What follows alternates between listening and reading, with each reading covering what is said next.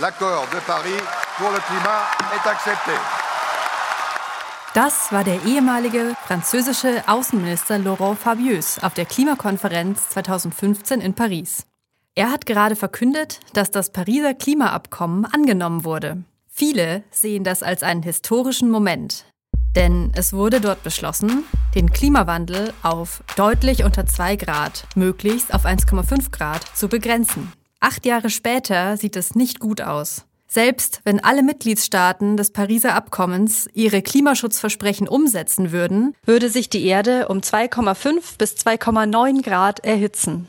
Und auf der Konferenz letztes Jahr in Ägypten haben es die Länder noch nicht einmal geschafft, sich in der Abschlusserklärung für einen Ausstieg aus Öl und Gas auszusprechen. Kipp und klar, der Klimapodcast der Frankfurter Rundschau.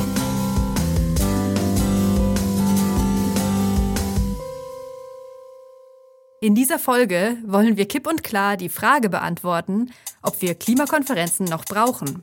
Was bringen die Konferenzen? Was sind ihre größten Probleme? Und wie könnten sie besser funktionieren?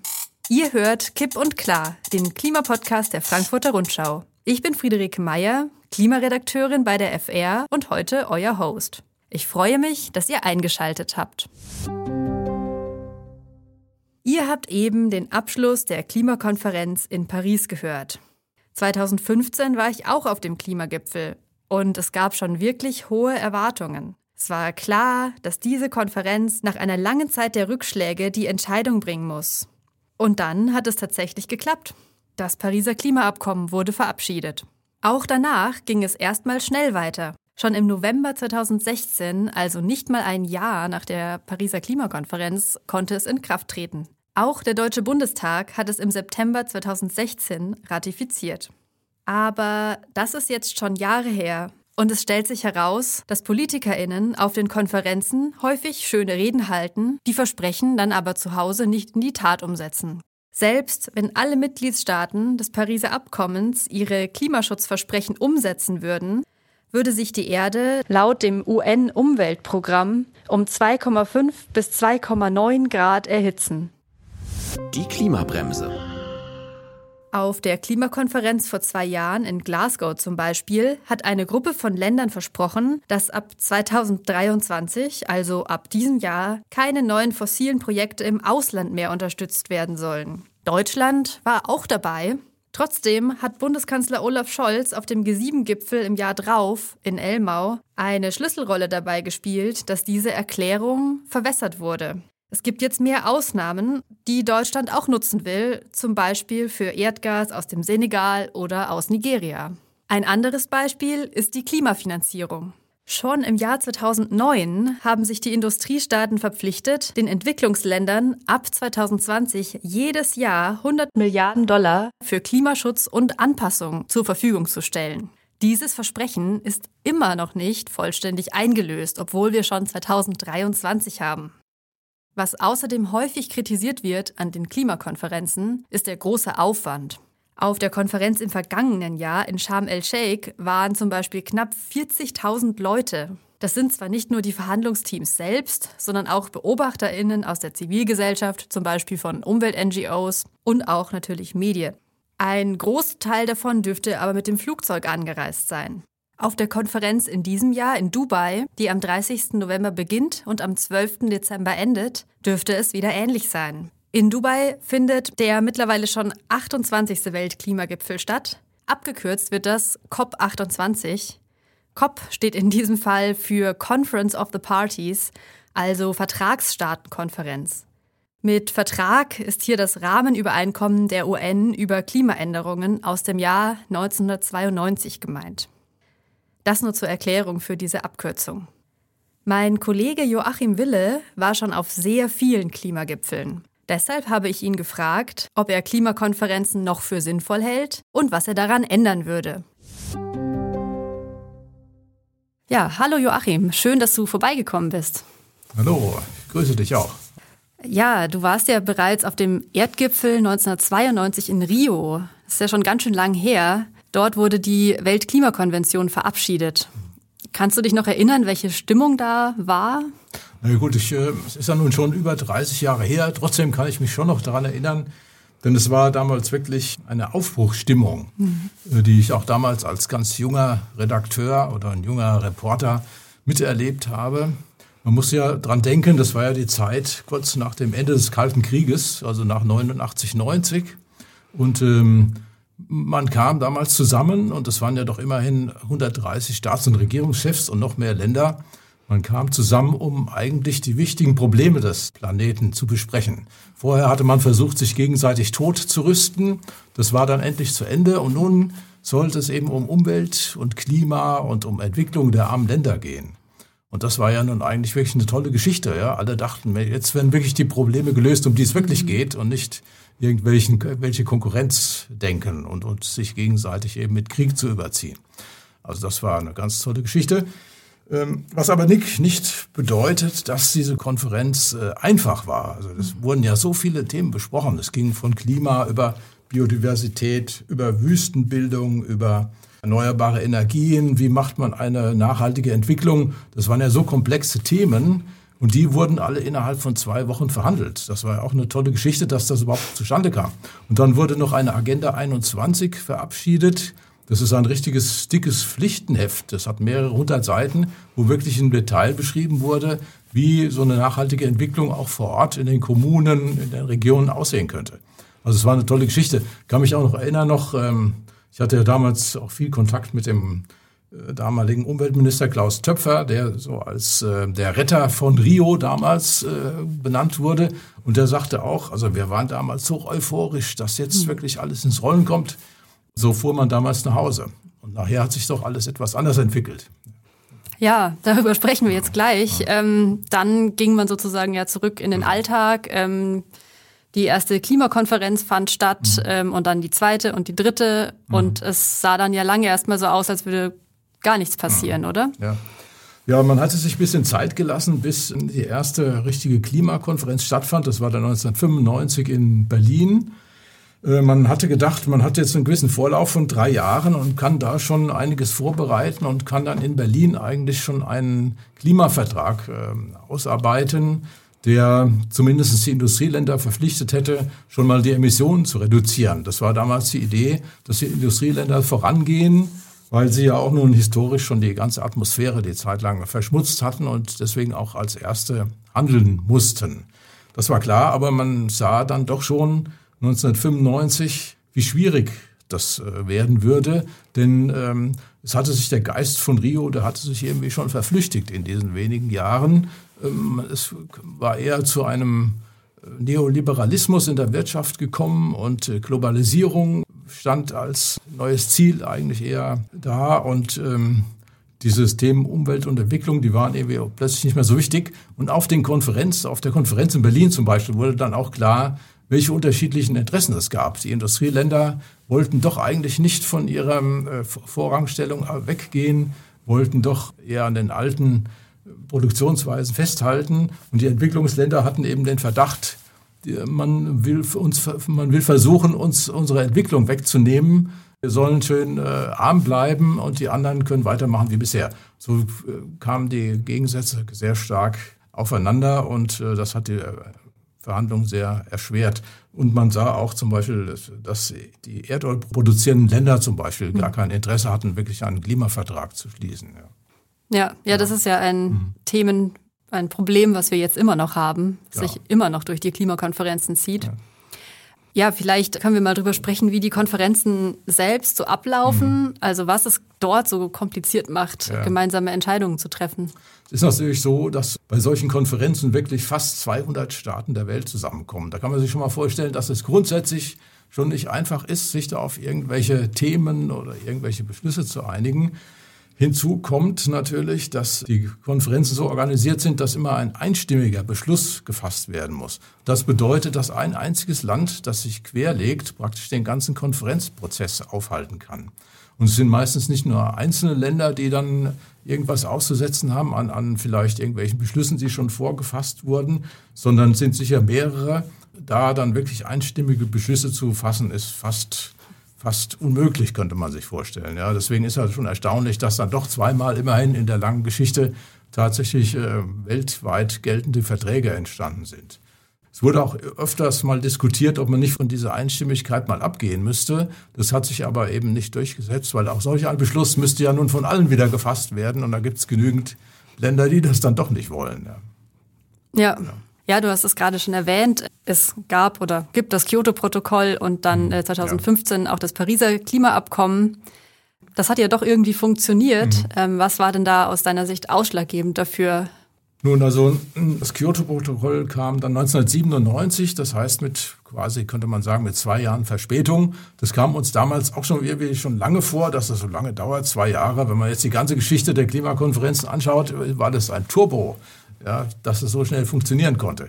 Ähm, es hatte sich dann doch irgendwie mal durchgesetzt, der Eindruck, dass die Industriestaaten und doch äh, im, beim Klima in der Pflicht sind, hatte, hatte ich so den Eindruck, und die haben sich dann doch breitschlagen lassen, endlich mal was zu machen. Erleichtert wurde das Ganze dadurch, dass man nicht gesagt hat, alle Industrieländer müssen das Gleiche tun, müssen sie äh, Emissionen entsprechend reduzieren, sondern man hat für jede Länder, für jedes Land oder für jede Ländergruppe spezielle Ziele aufgesetzt. Die waren sehr unterschiedlich. Manche Länder, die richtig Druck gemacht hatten, die durften sogar die Emissionen noch ein bisschen erhöhen. Äh, andere mussten, wie die EU zum Beispiel, doch relativ ambitioniert vorangehen die USA kamen auch noch ganz gut mit bei weg, also sie mussten nicht so viel tun. Und da konnten am Ende doch dann alle irgendwie zustimmen.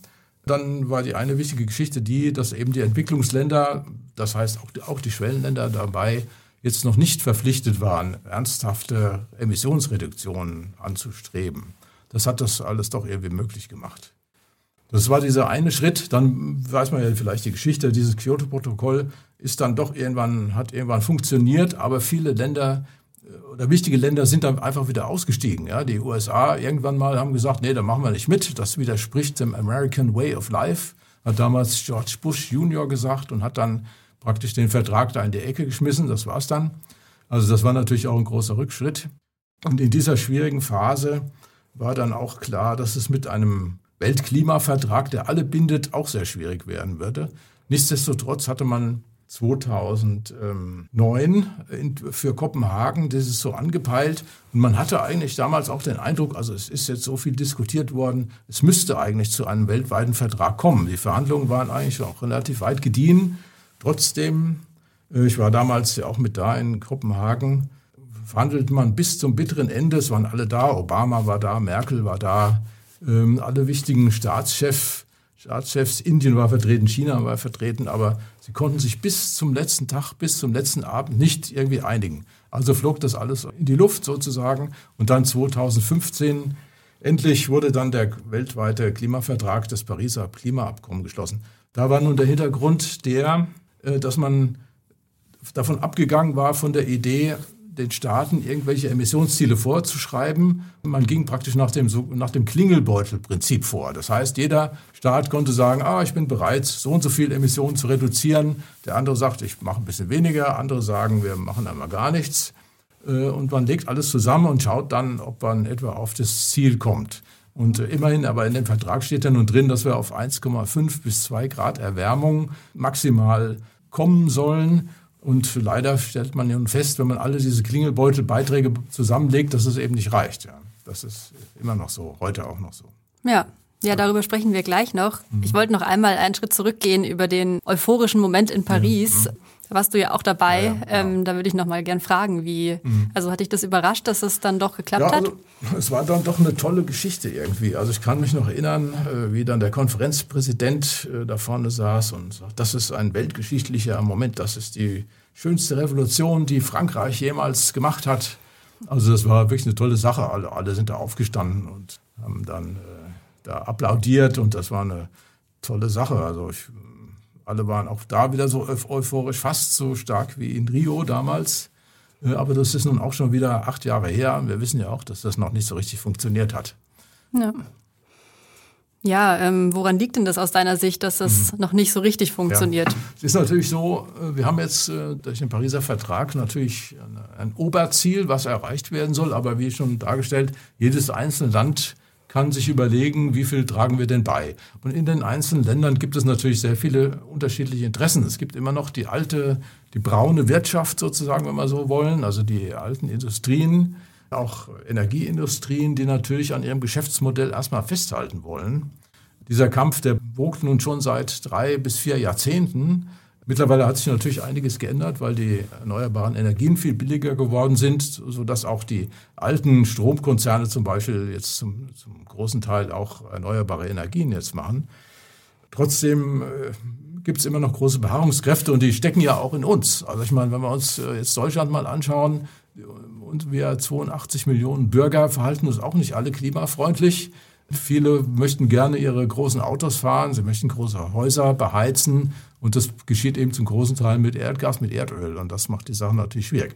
Was natürlich auch noch hinzukommt, ist, dass die fossilen Energien, die ja nur das Hauptproblem sind, immer noch sehr stark subventioniert werden. Wir haben also die schizophrene Situation, Einerseits wollen wir gerne Klimaschutz machen, geben uns Ziele. Andererseits subventionieren wir nun den Verbrauch der fossilen Energien.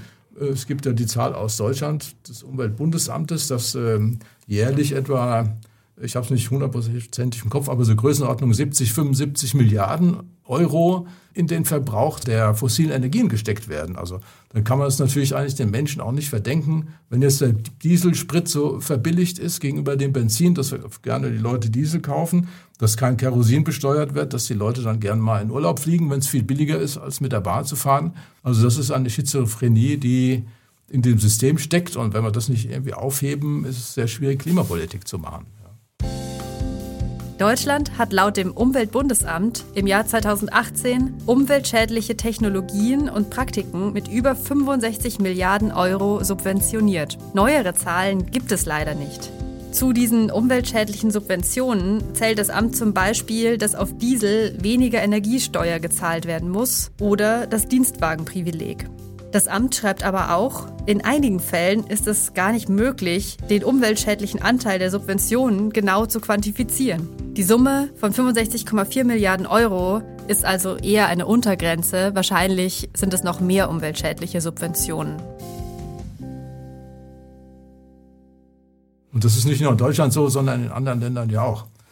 Ja. ja. das heißt, äh, das Problem siehst du jetzt weniger in diesem Klingelbeutelmechanismus, mhm. wie du ihn genannt hast, sondern eher in dem grundsätzlichen Problem, dass genau. diese Transformation einfach schwierig ist. Also der Klingelbeutelmechanismus, der könnte schon funktionieren, wenn eben wirklich, wie der schöne Satz heißt, die Preise die ökologische Wahrheit sagen würden, dann würden alle sich so bis so orientieren, wie es auch klimapolitisch sinnvoll ist.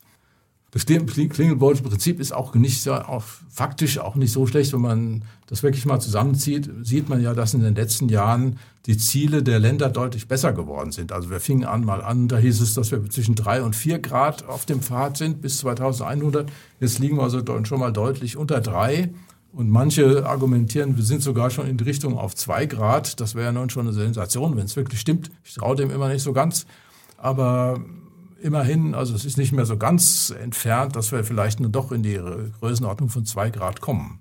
Ich will es mal hoffen, ja. Ja, das heißt, du würdest sagen, dieser Mechanismus mhm. funktioniert schon ein bisschen, ja. aber eben viel zu wenig. Ja, reicht einfach noch nicht aus. Deswegen ist es ja auch wichtig, dass auf solchen Konferenzen, die jetzt im Herbst immer stattfinden, die UN auf den Klimagipfeln, da immer mal wieder das sogenannte Stocktake gemacht wird. Also man untersucht, wie weit sind wir denn nun wirklich und die Länder sind aufgefordert, ihre Ziele nachzuschärfen. Da muss man jetzt auch in diesmal wieder auf dem neuen Klimagipfel sehen, wie weit das funktioniert. Ja, ja wenn wir schon vom aktuellen Klimagipfel sprechen, mhm. da ist ja der Konferenzchef auch gleichzeitig Chef des staatlichen Ölkonzerns, mhm. was schon stark kritisiert wurde. Das ist zwar nicht das erste Mal, dass es irgendwelche mhm. Verflechtungen in der Hinsicht gab. Der Klimagipfel hat ja schon öfter in Staaten mhm. stattgefunden, die sehr viel auf fossile Energien setzen. Zum Beispiel auch schon häufiger in Polen.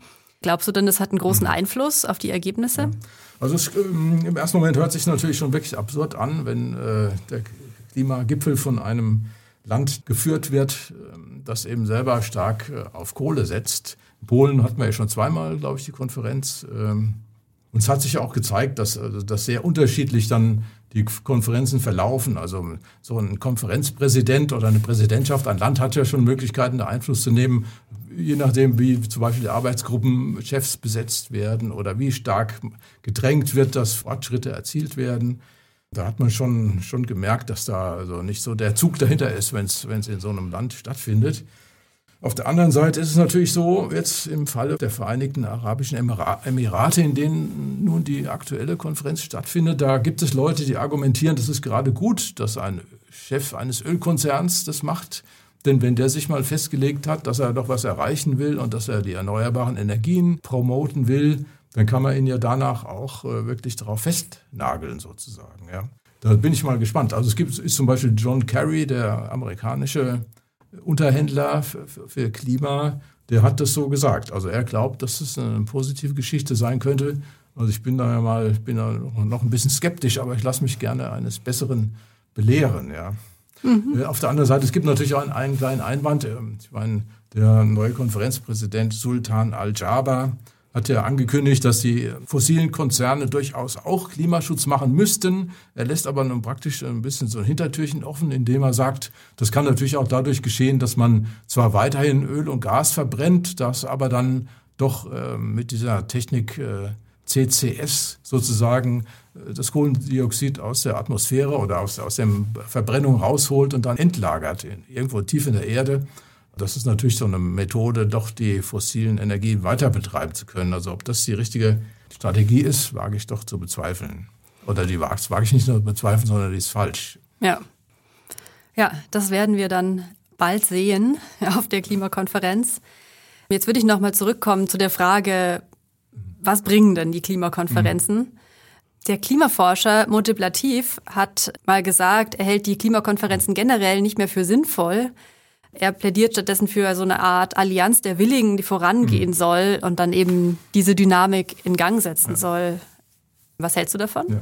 Also Multiplativ, den kenne ich ja auch schon lange und ich kann seine Argumentation auch schon gut verstehen. Mir geht es manchmal auch so. Also ich habe jetzt viele dieser Konferenzen einerseits miterlebt oder wenn ich nicht hingefahren bin, was ja zuletzt auch öfters der Fall war, dann doch immer sehr genau beobachtet und ähm, man verzweifelt manchmal wirklich. Also wie lange es da vorangeht und dann geht es wieder einen Schritt zurück. Und also das ist eigentlich für normales Menschenleben, das ja nun, nun nicht 300 Jahre dauert, ähm, geht es halt wirklich zu langsam. Ja.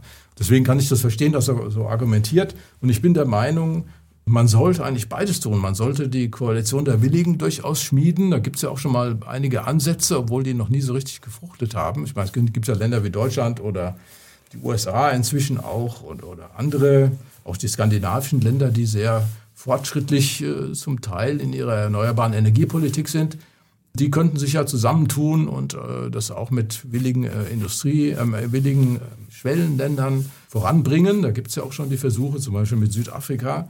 Die sind aber jetzt noch nicht so überzeugend, aber man sollte dadurch weitergehen. Aber ich finde, man darf trotzdem nicht völlig von diesen UN-Klimakonferenzen abgehen, denn das ist ja nun das einzige Gremium, in dem wirklich alle Länder der Welt mal mitreden können. Wenn man nur auf die Koalition der Willigen geht, dann hat man wahrscheinlich die großen und die reichen Länder, die dann sagen, was zu machen ist. Das ist aber nicht immer das Richtige, was die vorschlagen, sondern es geht eben auch um die armen Länder die müssen eben auch die Folgen der, der Politik mit bedenken können und ihre Ansprüche mit anmelden können. Deswegen finde ich schon, man soll diese UN-Klimagipfel auch jährlich weiter so abhalten. Obwohl vielleicht nicht unbedingt so, wie sie jetzt sind. Ja. Mhm. Ja, wie könnte man die denn verbessern? Ja, also ein großer das Problem ist natürlich, dass die Gipfel enorm ausgeufert sind. Also ich kann mich erinnern, der erste Gipfel in, in Berlin, der hatte, wenn ich mich recht erinnere, irgendwas um die 5000 Teilnehmer. Das kam mir damals schon gigantisch vor, wie es 5000 Leute da irgendwie zu was zustande bringen sollen. Es waren natürlich nicht nur die Verhandler 5000 Leute, sondern auch die Beobachter, die Journalisten mitgezählt. Nur dann äh, blähten sich diese Dinger immer stärker auf. Also in Kopenhagen waren es dann schon über 30.000. Zuletzt, ich gab schon Zahlen, da waren es 35, 40.000. Das ist ja gigantisch, ja. Das, ist, das blockiert sich schon fast mehr, als dass da wirklich was äh, geschehen kann. Ich bin also der Meinung, man sollte die Zahlen deutlich verringern, vielleicht wieder auf diese 5000 gehen, wenn man so will, vielleicht auch die Gipfel etwas verkürzen, weil ja doch viel schon vorbereitet wird und dann letzten Endes oftmals die erste Woche, die vergeht, ohne dass irgendwelche Beschlüsse gefasst werden. Alle warten, dass irgendwann mal die Minister aus ihren Heimatländern ankommen und dann irgendwie die Themen dann lösen, die, die strittigen Fragen.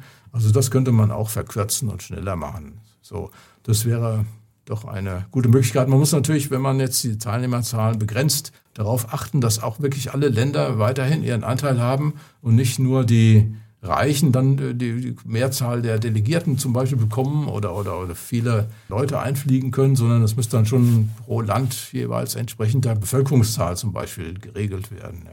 Ja, ja. also um das nochmal zusammenzufassen, mhm. würdest du sagen, die Gipfel auf jeden Fall beibehalten, mhm eventuell etwas, ja, ich sag mal, abspecken. Genau. Man könnte mhm. ja auch überlegen, zum Beispiel weniger äh, Lobbyisten äh, mhm. zuzulassen. Da sind ja auch immer einige da. Stimmt, ja.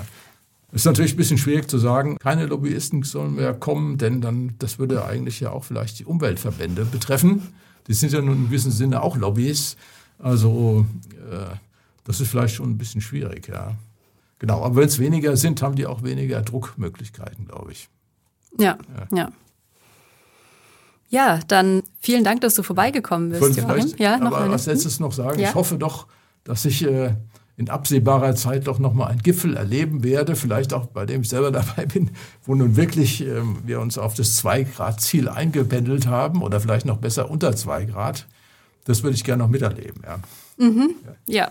ja, das ist, denke ich, ein gutes Schlusswort. Vielen Dank, dass du vorbeigekommen bist, Joachim. Hat mich gefreut. Vielen Dank auch für die Einladung. Joachim hat ja schon davon gesprochen, dass es auf den Klimakonferenzen häufig Konflikte zwischen Industrie und Entwicklungsländern gibt. Denn die Entwicklungsländer sind am stärksten von den Folgen der Klimakrise betroffen, können aber am wenigsten dafür, dass die Atmosphäre so verschmutzt ist, wie sie ist. Menschen aus Entwicklungsländern haben deshalb häufig einen anderen Blick auf die ganzen Klimakonferenzen. Ich habe deshalb mit der nigerianischen Klimaaktivistin Adenike Oladosu darüber gesprochen, wie sinnvoll sie Klimakonferenzen findet und was sie sich davon erwartet. Okay, so for me, it's It's a good conference to say because it brings about different people. Für mich ist es eine gute Konferenz, weil sie verschiedene Menschen aus verschiedenen Ländern der Welt zusammenbringt. Aber wir sollten uns nicht von den Zielen entfernen, die sie erreichen will. Sie ist dazu da, Menschen zusammenzubringen. Es sollte eine Konferenz für die Menschen sein.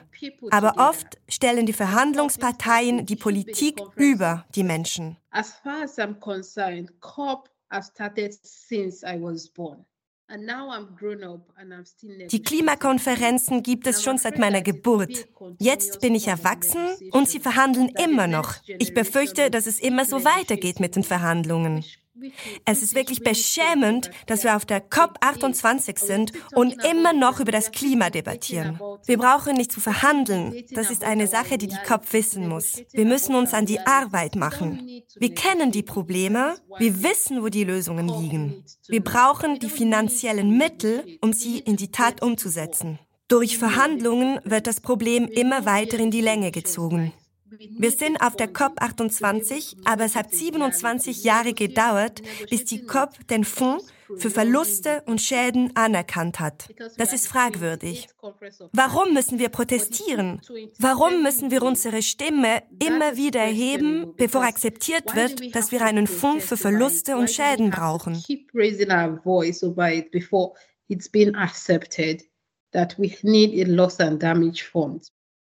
Kurz zur Erklärung. Adenike hat den Loss and Damage Fund angesprochen.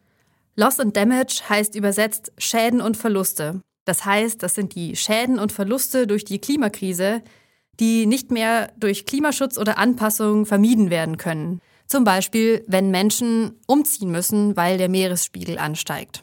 Länder aus dem globalen Süden versuchen schon seit langem, Geld zum Ausgleich für diese Schäden zu bekommen. Die Industrieländer befürchten allerdings, dass sie im Endeffekt auf Schadensersatz verklagt werden können. Und das wollen sie nicht. Auf der vergangenen Klimakonferenz in Ägypten wurde nun endlich beschlossen, dass es einen Fonds für Loss and Damage geben soll. Wer da einzahlt und wie viel genau, steht aber noch nicht fest. Die Einzelheiten sollen auf der Konferenz in diesem Jahr verhandelt werden. Adenike findet die Konferenzen also insgesamt sinnvoll, hat aber einige Verbesserungsvorschläge. If I am the COP Wenn ich Präsidentin der COP wäre, würde ich unter anderem einführen, dass die Staats- und Regierungschefs der Welt mitteilen müssen, was sie für das Abkommen unternommen haben. Ich möchte Ergebnisse, keine Reden. Mit schönen Reden werden wir die Klimakrise nicht aufhalten.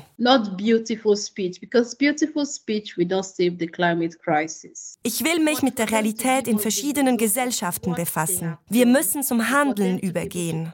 Wir müssen die Staats- und Regierungschefs zusammenbringen, damit sie uns präsentieren, was sie getan haben und bestätigen, dass diese Ergebnisse umgesetzt wurden. Auf der COP geben sie vielleicht ein Versprechen ab, aber es wird zu wenig gehandelt, um ihre Worte mit Taten zu untermauern. Länder, die ihren Klimaverpflichtungen nicht nachkommen, sollten sanktioniert werden. Wenn es keine Sanktionen gibt, können wir keine Fortschritte erzielen. Denn all diese Verpflichtungen, auch das Pariser Abkommen, sind nur freiwillig. Man kann jederzeit aus- und einsteigen. Es sollte strenge Maßnahmen geben, damit es funktioniert. There should be some strict measures to make it work. Was Adenike da anspricht, ist eine der größten Schwächen des Pariser Klimaabkommens. Joachim hat es auch schon genannt und als Klingelbeutelprinzip bezeichnet. Eine weitere Schwäche der Verhandlungen selbst ist, dass sie sehr träge sind und die Ergebnisse häufig nicht in die Tat umgesetzt werden. Allerdings und das trifft sowohl auf das Pariser Klimaabkommen mit seinen eben nur freiwilligen Klimazielen zu, als auch auf die Verhandlungen selbst. Wir haben gerade nichts Besseres. Wenn die Klimaziele nicht freiwillig wären, wäre das Pariser Abkommen vermutlich gar nicht zustande gekommen. Und wie auch Joachim schon gesagt hat, obwohl das alles viel zu lange dauert, hat das Pariser Klimaabkommen durchaus schon etwas bewirkt. Es bleibt nun also zu überlegen, wie man die Konferenzen verbessern kann. Ein paar Vorschläge dazu habt ihr ja gehört. Das war Kipp und Klar für heute. Wenn ihr selbst eine Klimafrage habt, schreibt uns an klima.fr.de und folgt der Frankfurter Rundschau gerne auch auf Instagram.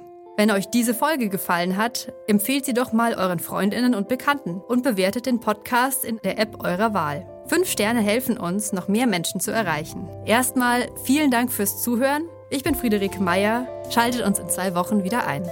Recherche und Moderation von mir, Friederike. Übersetzung gesprochen von Seraina Donatsch. Postproduktion und Schnitt Maximilian Arnhold.